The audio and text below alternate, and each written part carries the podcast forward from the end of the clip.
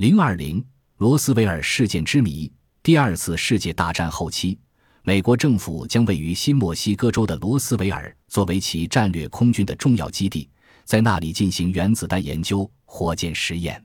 当时，罗斯维尔还驻有世界上唯一的原子弹战斗训练小组——美国陆军航空队五百零九轰炸联队。这支部队曾负责执行了对日本广岛、长崎的原子弹投掷任务。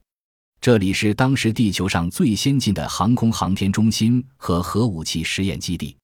据一份据说是来自美国五角大楼的材料披露，一九四七年六七月间，正当美军战略空军核实验进入到最紧张阶段的时候，外星人和 UFO 对罗斯维尔的侵扰也进入高潮。一九四七年七月四日零时许，一架银灰色的飞碟在罗斯维尔大沙漠里坠毁。当罗斯维尔镇的镇长、巡警、驻军闻讯赶到现场时，映入眼帘的是一架巨大的飞碟残骸及大约六七个具有人类特征的外星人尸体。这些外星人面色白皙，约四英尺高，身着衣裤连在一起的服装。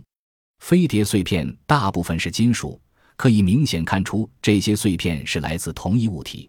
但绝不是我们地球上的人制造的。另外，人们还在碟状的控制板上发现了一行行无法解读的象形文字。军方很快将外星人尸体秘密转移，并紧急召集了国内十几名一流的医学、生物学和人类学专家，在基地对外星人尸体进行了解剖，并设置了影片作为记录。以下是这次解剖的结果：脑容量比人类要大，头和身体均无毛发，眼睛大。身分得很开，稍斜，无耳廓，头两侧均不见耳孔外内之衍生物，鼻无形，在低微隆起物中可见鼻孔，口为一个小细缝，其作用可能不是摄取食物，未见口中牙齿，